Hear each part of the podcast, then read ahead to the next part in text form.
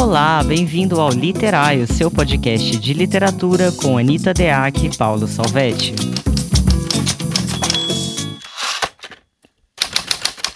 Olá, bem-vindos a mais um episódio do podcast Literário. Eu sou Anita Deac. Olá, eu sou Paulo Salvetti.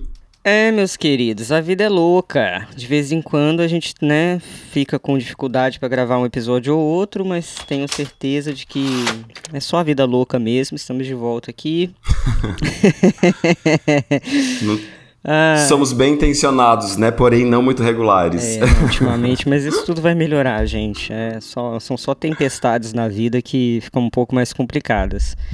Mas, é, Sim, duas faz. notícias maravilhosas. Bem, para mim, pelo menos, né, os ex-alunos também eu vou deixar, inclusive, é, um link aqui na descrição do episódio com os feedbacks dos alunos que já fizeram meu curso longo de escrita. E por que, que eu vou deixar? Porque as inscrições estão abertas para o próximo curso longo de escrita. Lembrando que é o último do ano, né? É um curso de três meses e meio com muita produção de texto. Então os alunos têm acesso aos feedbacks, né? Eu trabalho o texto desses alunos. É um curso muito legal, um curso muito profundo. É, e ele vai começar dia 11 de julho, o último do ano, porque como tem três meses e meio, é, agosto, setembro, outubro, né, até o final de outubro, e aí não dá para eu fazer outro que pegaria Natal, Réveillon. Então realmente é o último do ano, quem quiser aproveitar. Depois só vai ter em 2024, é um curso bem concorrido, então se você ouvir isso aqui, já corre, se inscreve, vou deixar na descrição do episódio o link, o PDF com todas as informações. É, basta ir lá, pagar, me mandar o comprovante. Vou deixar também e-mail, telefone, enfim, tem tudo lá para quem quiser se inscrever. E vai ser maravilhoso, então só venham. É isso aí, não perde. E hoje a gente vai Sejam falar. Sejam rápidas e rápidos. Sejam rápidos, rápidos. Inclusive porque eu abri antes para indicados dos alunos e já tem gente, tá? Então só vem. Uhum. E a gente veio falar hoje de um Boa. tema que eu acho fundamental, né? Que é na mente do personagem. Inclusive, uma das aulas do curso, a gente aprende fluxo de consciência, a gente aprende monólogo interior. Lá eu dou exemplos a partir dos textos de grandes mestres, né? Aqui não tem exemplo, então é complicado, mas a gente vai falar de maneira geral. Para os alunos exercitarem, é, porque, gente, é, quando o autor ele é mais amador, o que, que acontece? A mente do autor ela está muito colada na mente do personagem. Né? Geralmente o autor transpõe a própria mente para a mente do personagem e deixa de criar mentes específicas para os próprios personagens. É uma coisa impressionante, né? E não pensa, inclusive, que o ato de pensar, o movimento do pensamento, o ritmo do pensamento, as repetições de assuntos dentro do pensamento, elas vão contar de quem é aquele personagem, ou seja, a forma com que um personagem pensa é um material de construção de personagem.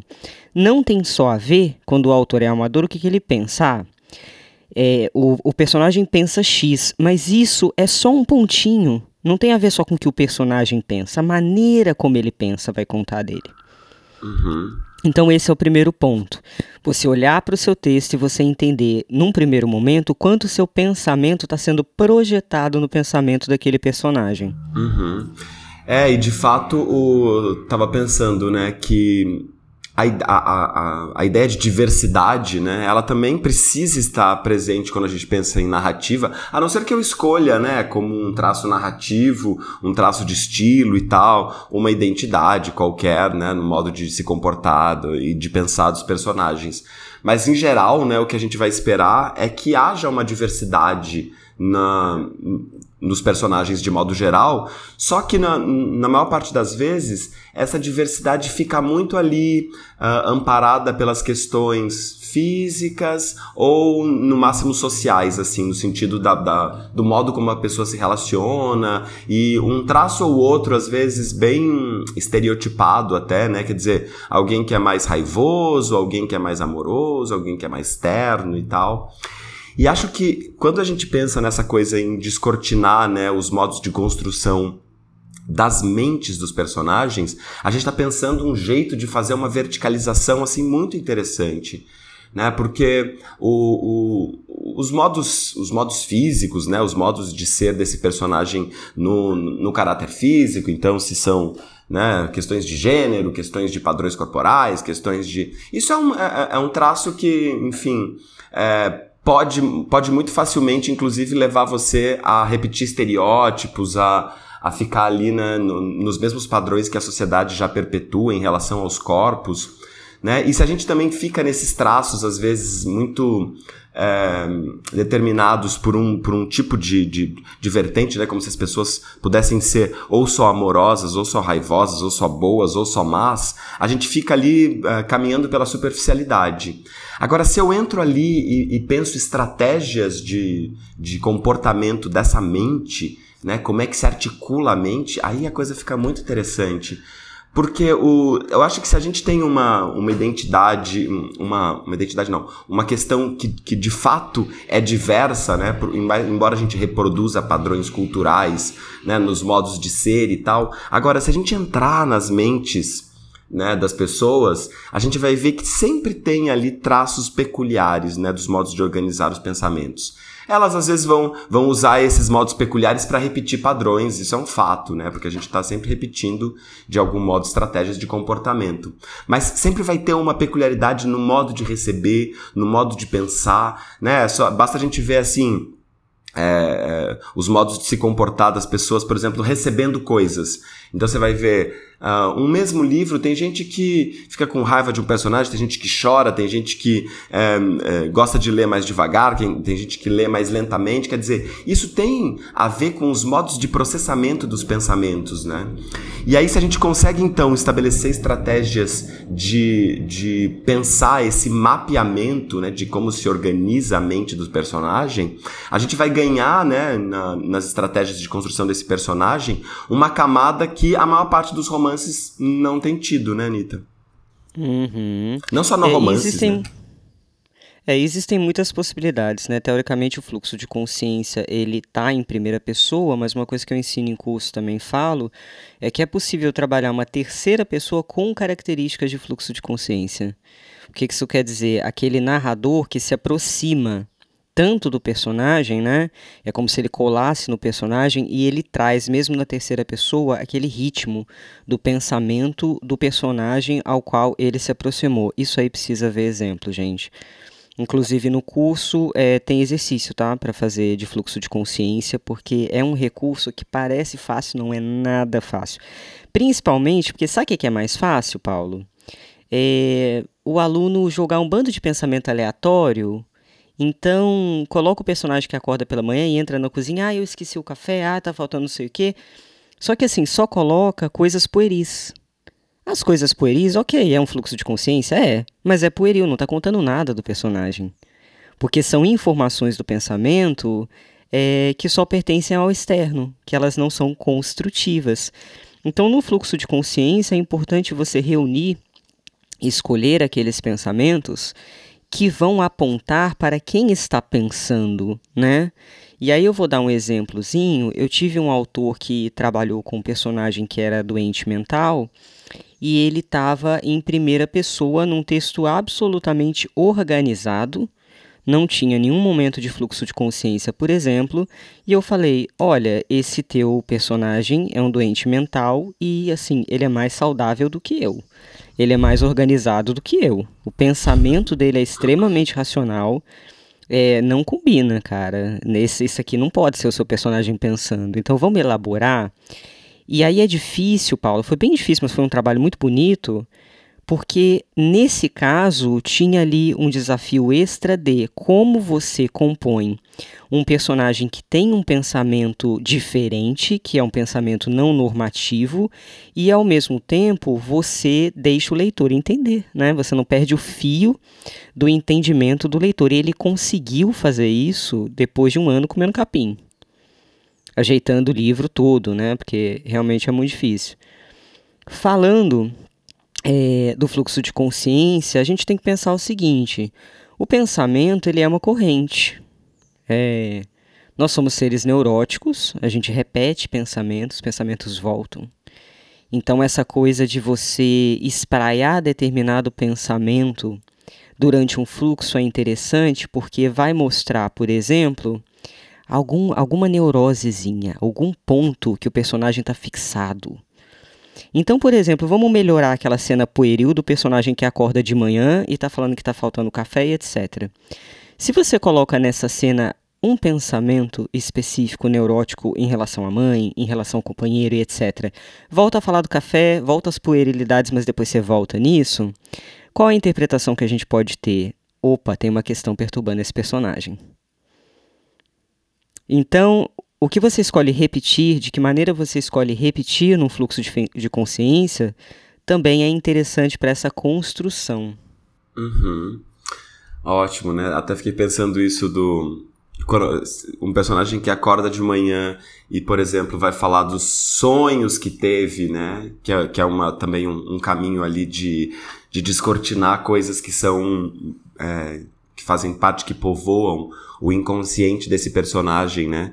E, a, e ali e começa a mostrar, por exemplo, as repetições dessa questão do sonho, dessa questão. E, e não só o sonho pelo sonho, né?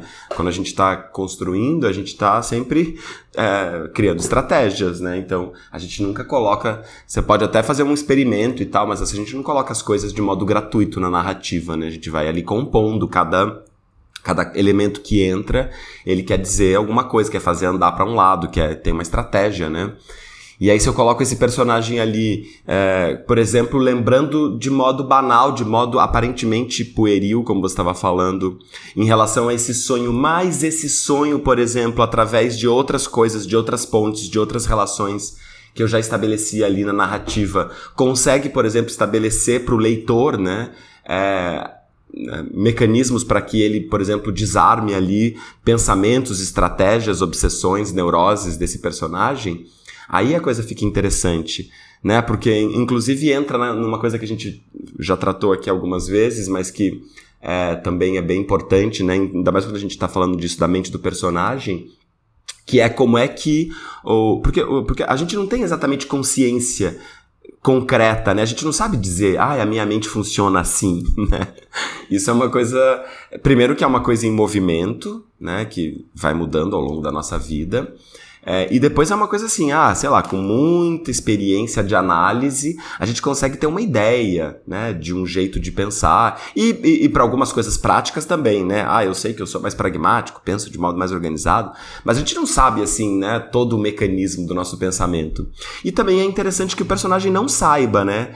Quem sabe isso, quem sabe sobre a mente do personagem, como que ela opera nesse caso, somos nós que estamos escrevendo sobre, né? Então o que a gente está falando aqui não é o personagem que tenha consciência total de quem ele é, mas é a gente se utilizar de uma de um mapeamento, né, desses modos de pensar do personagem, para que a gente consiga, por exemplo, aumentar as camadas de composição dele, né? Então, se por exemplo, isso não, não quer dizer que numa cena em que o personagem conte ali sobre o sonho dele, ou que a gente que ele revele, né, de algum modo sobre o sonho dele, é, não quer dizer que ele seja capaz de analisar em profundidade o sonho dele, saber constatar que se ele sonhou aquilo é por isso e por isso. Não, né? Mas talvez a gente oferecer mecanismos para que através desse, dessas revelações o leitor possa, a leitora, possa fazer inferências, né, juntando coisas e aí entender como é que está funcionando os modos de reagir, de pensar desse personagem, por exemplo. Né? Porque tem uma coisa, né? A mente é uma coisa muito louca, né, né Anitta? O, a ideia do. A, a própria ideia de. O, o, conceito da mente, né? O que, que é mente? a mente é o que exatamente, né? O que, que a gente está falando quando a gente pensa na mente? A gente está falando da coisa metafórica, né? Tipo todo o projeto, sistema, ou a gente está falando mesmo de neurônios, de coisas práticas, né? Então é um negócio complexo já, né? Então, se, a gente. Quando a gente está pensando também nessa coisa do, de pensar sobre a mente do personagem, são múltiplos os caminhos, né? Então, um, esse caminho aí do, do fluxo de consciência, por exemplo, que você está trazendo, é um caminho que, é, às vezes, até usado de modo. A não explorar né, toda essa potência, exatamente como você estava falando, pela dificuldade, né, que é a gente, a, a, gente se utilizar desse recurso, né? É um recurso que parece. Uh, aparentemente parece que é isso, né? Você ir lá e concatenar e colocar um monte de, de informações, às vezes desencontradas, às vezes fragmentadas, né? Mas onde é que está, onde é que está o, o, o pensamento por trás disso? Onde é que está a estratégia de composição? Né? E aí, se você consegue, por exemplo, usar isso a favor da revelação de mecanismos dessa mente do personagem, aí sim a coisa vai ficando interessante e também vai. Uh, e, e, também mais estimulante, né? Porque. É, eu acho que, acho que também tem isso, né? Quando a gente tem um. Quando a gente está diante de um personagem, né? Quando a gente está lendo um livro e o personagem vai se revelando pra gente, a gente tem um, um certo fetiche ali com a coisa do da uma coisa quase da fofoca, né? De a gente conseguir entendendo como é que pensa aquele personagem, como é que se estrutura, como é que vai reagir diante de determinadas coisas. E quando a gente, por exemplo, dá ao leitor a possibilidade de conhecer né, essas estratégias do, do modo de se organizar de uma coisa tão complexa quanto a mente, é, a gente também está dando um campo né, de participação, a gente está dando uma abertura ali é, muito mais interessante, né? E que, e que vai transformar a sua obra numa coisa. Pode, né? Deixar a sua obra muito mais complexa, né? Porque vai ficar muito mais aberta, vai ficar muito mais porosa. Né? Eu vou pegar o gancho do que você falou, do exemplo do sonho, é... porque ele é muito interessante pelo seguinte. Monólogo interior é diferente de fluxo de consciência, né? O fluxo de consciência ele é mais raiz. O sonho, às vezes, é bastante difícil. Dá para fazer um sonho com fluxo de consciência? Dá. É um pouco mais difícil porque no pensamento a gente não explica para a gente aquilo que a gente já sabe. Então, no pensamento, a gente não vai ficar descrevendo o sonho que a gente teve, a gente vai elaborar a partir desse sonho. Às vezes, em sonho, cabe mais um monólogo interior. O que é o um monólogo interior? ele é um misto de caráter narrativo com fluxo de consciência. Gente, só dá para explicar isso em curso, desculpa. Tem coisas que são muito específicas aqui. É, agora, dá para fazer? Já, já vi bem feito? Já. Tem que ter um, um cuidado muito grande para não deixar o leitor no escuro. Eu acabei de me lembrar de um exemplo da minha vida que poderia ser transformado num fluxo de consciência interessante. Quando eu era jornalista, uma vez eu fui num presídio que os, os presos estavam passando muito no Enem, direto. Aí eu fui lá ver o que estava acontecendo para fazer uma matéria sobre isso. E tinha um cara lá que era um tinha matado uma série de pessoas da mesma família. E eu perguntei para ele, é, uma pergunta idiota, inocente, como tinha sido, né, para ele matar, assim, achando que ele ia me responder algo como, ai, que cruel, muito difícil mesmo, guardo uma culpa, blá blá blá. E ele me respondeu que é verdade, né? Eles podem me cobrar, realmente. Olha o que, que esse pensamento diz desse personagem, né? Ele mata e ele está preocupado de que venham atrás dele. Ele não tem culpa alguma o jeito que ele falou comigo sobre, ele não tem culpa alguma. Então imagina se você pega esse cara como personagem, inclusive o Dostoiévski é um especialista nisso, né? Mas muito mais em monólogo interior do que em fluxo de consciência, inclusive.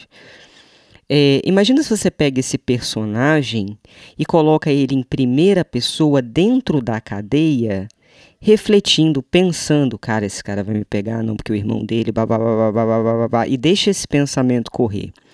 Esse pensamento vai mostrar para a gente que ele é autocentrado, que talvez ele seja um sociopata, que talvez ele seja um psicopata. Por quê? Porque dentro desse pensamento não haverá culpa, não haverá remorso, não haverá nada do gênero. Então, num fluxo de consciência, para ele ser construtivo, é... as omissões também são essenciais né? Uhum. Porque quando a gente pensa em matar alguém, a gente aí, os idiotas inocentes pensam em culpa, pensam em, né? Uhum. Não necessariamente vai estar no pensamento desse personagem. É... Então, isso é importante. Outro ponto importante é não dá para confundir, quer dizer, até pode, né? Tudo bem, não vai ficar muito bom. Confundir fluxo de consciência com relato de memória. Uhum. Tem gente que confunde, sabe? Que faz uma memória em primeira pessoa e aí começa a descrever uma série de coisas. Isso não é fluxo. O fluxo, vou falar isso de novo porque isso para mim é o, é o ponto-chave do fluxo. O fluxo é o movimento do pensamento enquanto o pensamento acontece no texto, enquanto o leitor o lê. Uhum. Você precisa, junto, enquanto você está lendo, e aí são os fluxos bem feitos, né? Porque aí você entra na mente do personagem. Você está na mente do personagem enquanto aquela mente está acontecendo. Quais são as outras hipóteses? Fazer uma terceira pessoa com característica de fluxo, se aproximar, presentificar isso de alguma forma também funciona. É, e tem outras tantas hipóteses que não dá para falar aqui porque realmente precisa ver o texto, né? A escolha da linguagem é muito importante nesse caso, Paulo. Uhum. A escolha da linguagem no fluxo, ela trai e ela revela o personagem. Os atos falhos, as palavras que ele joga sem querer no meio do pensamento dele, né? Então, dá para explorar o fluxo, ele tem duas coisas. Outro problema de fluxo de consciência meia boca é, fica só na racionalidade. Você tem que entender que num fluxo de consciência, você está trabalhando com o consciente, com o racional, mas você também está trabalhando com o inconsciente. Uhum. Então é essa mescla dessas duas coisas que vão tornar a mente do personagem complexa. Exatamente. Não, é isso que eu estava tentando falar antes, né? Porque acho que um bom fluxo de consciência é aquele é aquele que faz com que a gente, enquanto está lendo, a gente consegue saber mais do personagem do que o próprio personagem sabe sobre ele, né? Porque ele está revelando coisas ali que nem ele sabe exatamente quais os motivos, mas que a gente, claro, se está bem armado num texto bem construído, mas que a gente fazendo ali uma leitura atenta e concatenando os pontos, a gente é capaz de, de juntar e reunir, né? Eu lembrei que no naquele conto Amor da Clarice Lispector, clássico, né? Tem uma coisa muito bonita nesse conto que é isso, né? A gente tá diante de uma mulher, que é uma mulher um, comum, né? Uma mulher que é dona de casa e tal, vai passar por uma situação extraordinária, mas que não tem nada de extraordinária, aparentemente, né? É uma mulher que tá ali no, voltando de bonde para casa depois de fazer compra, ia ter um jantar lá de família, mas Uh, aí cê, acontece lá, né, uma, uma epifania, né, como costumam dizer sobre esse procedimento aí da, na obra da Clarice. E aí ela, ela vai para um outro estado. Só que a, a, o, esse, essa abertura, né, que leva ela para esse outro estado, é, vai revelando um monte de coisas pra gente que na verdade não são da consciência dela, né? Por exemplo, a, a vai revelando o quanto ela tá de saco cheio dessa vida doméstica, o quanto esses valores né, convencionais de marido, mulher, filha, casa, cozinhar para galera que vai lá jantar à noite para fazer festinha, né, e ela tendo que cozinhar tudo, o quanto isso enche o saco dela, o quanto, por exemplo, a relação com o marido dela é uma relação xoxa e tá, e tá deixando ela entediada, né, e ela mesma, e aí a gente percebe isso no fim do conto, porque no fim do conto a gente revela que não, é, isso tudo que nós soubemos sobre ela não exatamente foi uma grande transformação que transformou ela numa outra mulher. Muito provavelmente isso só foi um momento ali da vida dela e isso vai continuar acontecendo. Mas a gente teve ali a possibilidade, né, no, no tempo da narrativa do conto, a gente teve a possibilidade de fazer um mergulho íntimo nela tão profundo, né, que nós descobrimos um monte de coisa e isso nos faz pensar, né, sobre valores sociais, sobre questões é, é, relacionadas à mulher, relacionadas a esses a esses padrões, essas repetições, a esses códigos familiares, né? É, e que para nós, né, serve como uma, ali, uma tomada de consciência, mas não necessariamente para ela, né? Não que ela a partir desse momento tomou a consciência que vai mudar tudo e que vai virar uma outra mulher. Não, não tem nenhuma um, uma indicação disso ali no texto, né? Mas tem ali sim um, um à medida que as imagens vão surgindo e que a gente está acompanhando o pensamento dela. E tem uma coisa interessante nesse conto também, porque ele é um conto em terceira pessoa, com o narrador aproximado, né? E o narrador está tão aproximado, tão aproximado, tão aproximado, e, e, isso vai acontecendo gradativamente, que a hora que você vai ver o narrador, ele tá ali colado na consciência dela, que também é um ótimo, é uma ótima maneira, né, de a gente ensaiar essa, esse dissecar da mente do personagem, né? Por meio do narrador em terceira pessoa, você vai colando, colando, colando, e de repente o narrador está pensando junto nessa estrutura, né? E é bem nesse momento que vão então surgindo essas imagens, aparecendo esses códigos, e de repente a gente vai sacando que o, o, o estado no qual vive essa mulher, né? E, e, e, isso se, se revela por esse modo de concatenação dos pensamentos dela, por como a mente dela está organizando, recebendo e se apropriando dessas situações né, pelas quais ela tem passado.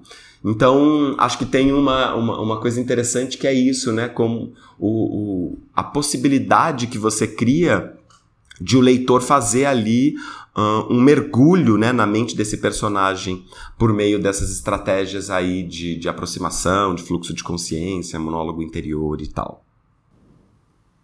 Uhum. Bem, é... É que eu tô notando um negócio aqui. É, para mim, literatura, gente, tem a ver com quão longe você consegue ver e ouvir, tá? Por que, que eu tô falando isso? Porque se você toma o pensamento do personagem como absoluto, você compra aquilo ali como uma verdade absoluta, o que, que vai acontecer? É, o ponto de vista restrito, porque aquilo que a gente pensa é sempre, vai estar tá sempre restrito, né? É, é, é, bem fechadinho, é bem baia, né?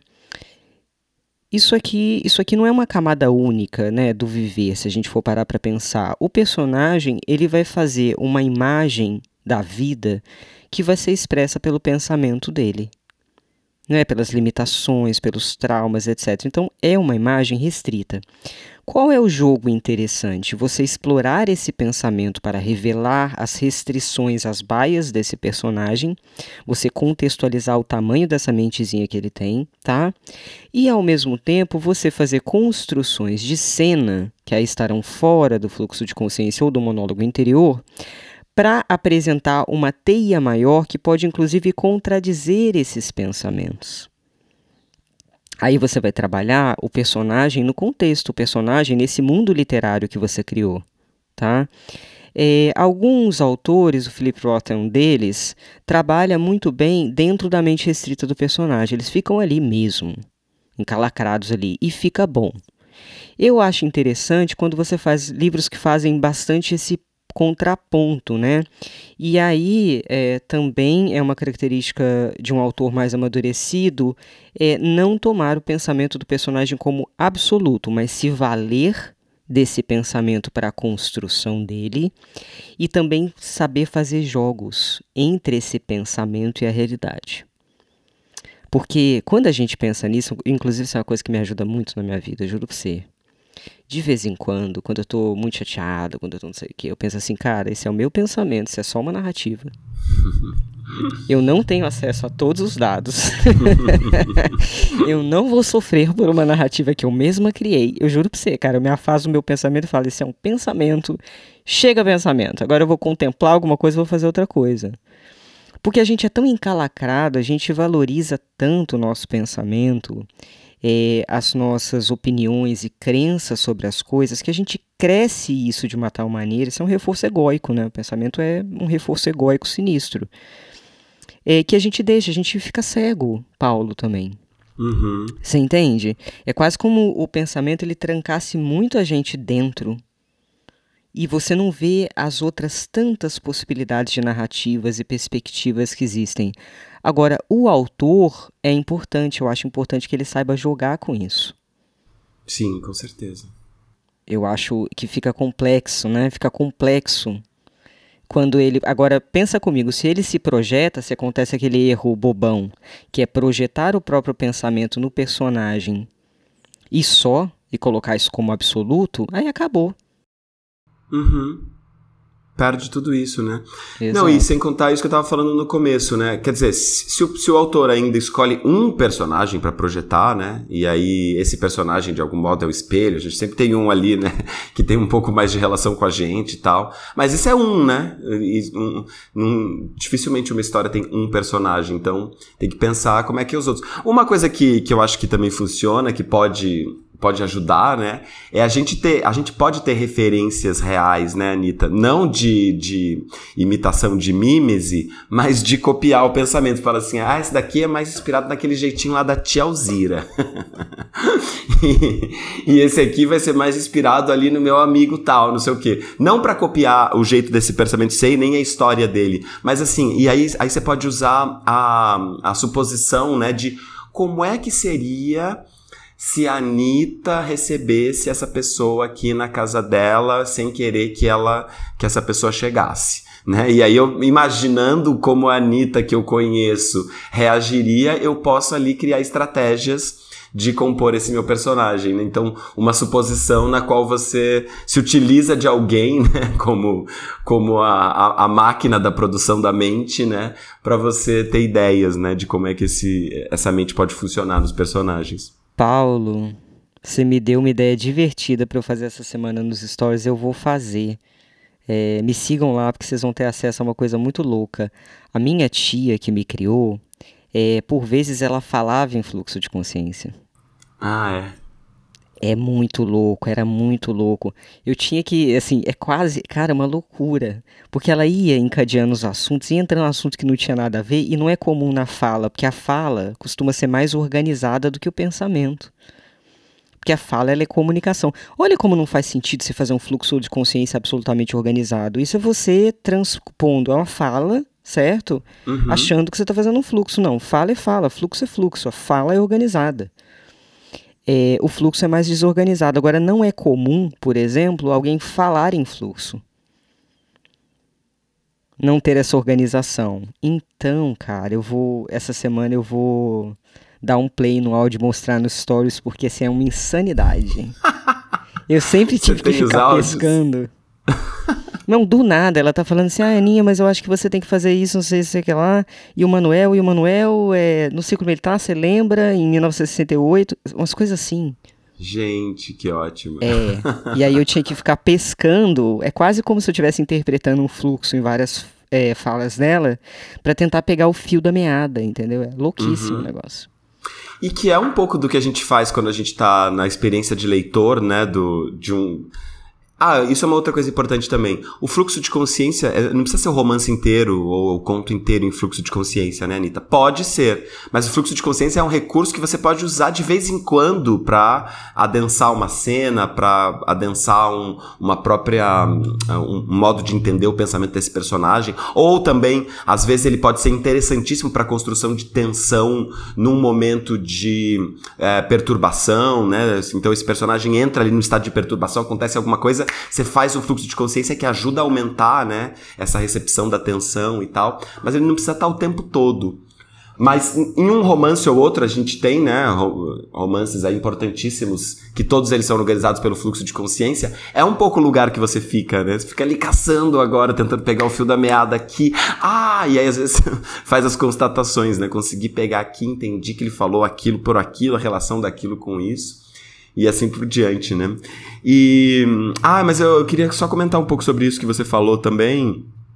De essa ideia, né, de que a literatura tem a ver com quão longe você consegue ver e ouvir, né? É... Nossa, primeiro que é tão bonito isso, né? Porque essa ideia da, da longura é uma coisa da qual a gente se afasta às vezes, né? A longura do ver, né? Porque a longura do ver, ele é uma, ela pode ser uma longura física, né? Essa longura geográfica. Por exemplo, eu aqui da, do meu quarto eu consigo. Eu tenho uma longura possível, né? Consigo ver até um, um, um limite ali. Né? Mas tem uma outra longura, né? Que é o quanto você está disposto, a, o quão longe você está disposto a enxergar, né? E acho que a literatura tem a ver com isso, então, nessa, nessa sua. me apropriando aí da sua, da sua definição. Porque esse, o quão longe eu quero, eu estou disposto a ver, né? Você, ou se consegue ver, é, também é, é, tem a ver com uma disposição dupla, né, Anitta? Tanto de, de, de quem escreve, porque também não dá para você ver longura onde não tem essa abertura para longura, né? É, mas também é, de quem lê, né? Então, quando a gente encontra esses, essa, essa dupla disposição, Né? E acho que quando a gente está falando aqui, por exemplo, dessa coisa da mente do personagem, a gente está, de algum modo, abrindo o caminho para que essa disposição da parte de quem escreve, né, é, ela já contemple essa abertura para que quem leia possa entender a coisa, possa ter mais profundidade, possa ter mais tridimensionalidade nas composições, né? E, e aí me lembrei um pouco dessa ideia, né, do que eu, que eu já comentei aqui também em algum momento, do Didi Uberman, né, que, que ele traz essa ideia do o que vemos, o que nos olha, né? Então, uma obra, né, ela tem essa disposição é, de ser olhada e quando ela é olhada, ela olha de volta. Né? Então tem esse movimento de um que oferece a disposição para ver longe e a outra que oferece a longura possível, né? E nessa troca aí é que a coisa acontece, né? E com certeza, por isso que eu achei lindo isso que você falou do, do ver e ouvir, né? Eu tô falando do ver, mas o ouvir tá na mesma proporção. É, de fato, né? Quando a gente encontra essa obra que está disposta a, a, a, um caminho de ir longe. E a gente também está disposto, né, quando encontra com ela, porque também isso não é uma coisa que acontece com todos, né? As obras também têm a ver com um determinado momento que eu estou na minha vida e uma, uma disposição de gosto, de estilo também tem. É, é um, um, conjunto complexo, né? Essa recepção do que, que o que, que faz efeito para mim, o que, que faz mais sentido para você e assim por diante. Mas quando dá esse match, né? Aí sim o negócio pega fogo, né? Aí a literatura de fato vai para um outro lugar e é, e é, é, um lugar tão bonito, né? Tão, tão profundo que quando a gente está nesse lugar de, de escrever, vale muito a pena essa disposição de investigar, né? Por isso é tão legal essa coisa do, por exemplo, o, o, o movimento do seu curso, né? Pelo que a gente ouve, quando a galera comenta e, enfim, já conheço várias pessoas que fizeram, inclusive pessoas que fizeram e depois se aproximaram, né, porque uh, acabam ficando mais íntimas suas e também, enfim, a gente trabalha juntos, então também se aproximam de algum modo. É, a gente vê que é isso, né? As pessoas é, é, crescem muito nesse movimento de saber fazer a coisa ir mais longe, né? E é tão bonito essa disposição nossa, né, de, de investigar, porque a literatura não acontece se a gente não tiver uma disposição de investigação profunda, de pesquisa. Né? Eu, eu não acredito que a literatura é, seja alguma coisa diferente disso, né, de a gente investigar e ganhar cada vez mais uh, possibilidades de ir além, né? É, então, fiquei, fiquei, achei tão bonita essa imagem e acho que ela tem tudo a ver com, com o curso que você está apresentando aí agora, a nova edição. É, e na verdade tem uma coisa interessante, que é aquilo que eu falei da perspectiva, né, de quão longe as lonjuras de se ver e de se ouvir, que é um exercício, na verdade, que vai se fazer, é, isso tem a ver com o exercício de uma alteridade fictícia, né, que é sair realmente fora é, da própria baia, do próprio pensamento, das próprias perspectivas, para tentar exercitar e ampliar a própria mente, né? No curso, uma coisa que tem em comum com em todos os alunos assim de feedback é isso, tem uma ampliação de repertório de fato. Porque os recursos que a gente coloca ali, e são três meses e meio estudando recursos específicos e exercitando esses recursos no texto, porque os alunos produzem, né? Isso vai ampliando, ampliando a noção de leitura, ampliando a noção de escrita, é... porque aí o negócio fica mais rico mesmo, né? Com certeza. E mais potente, né? Mais fundo, vai mais fundo. Possibilidade de ampliar a Sim. potência sempre é uma possibilidade de ampliar a literatura de acontecer, né? Com mais plenitude. É isso aí, né? Eu acho que é isso. Pensemos então tá nessas bom, mentes meus aí. queridos. Ó, descrição do episódio para se inscrever no curso. Qualquer dúvida pode entrar em contato comigo. Tem lá e-mail, telefone, os canais para entrar em contato. E a gente se vê no próximo episódio. Um beijo, gente. Até o próximo episódio. Tchau, tchau. Beijo, beijo.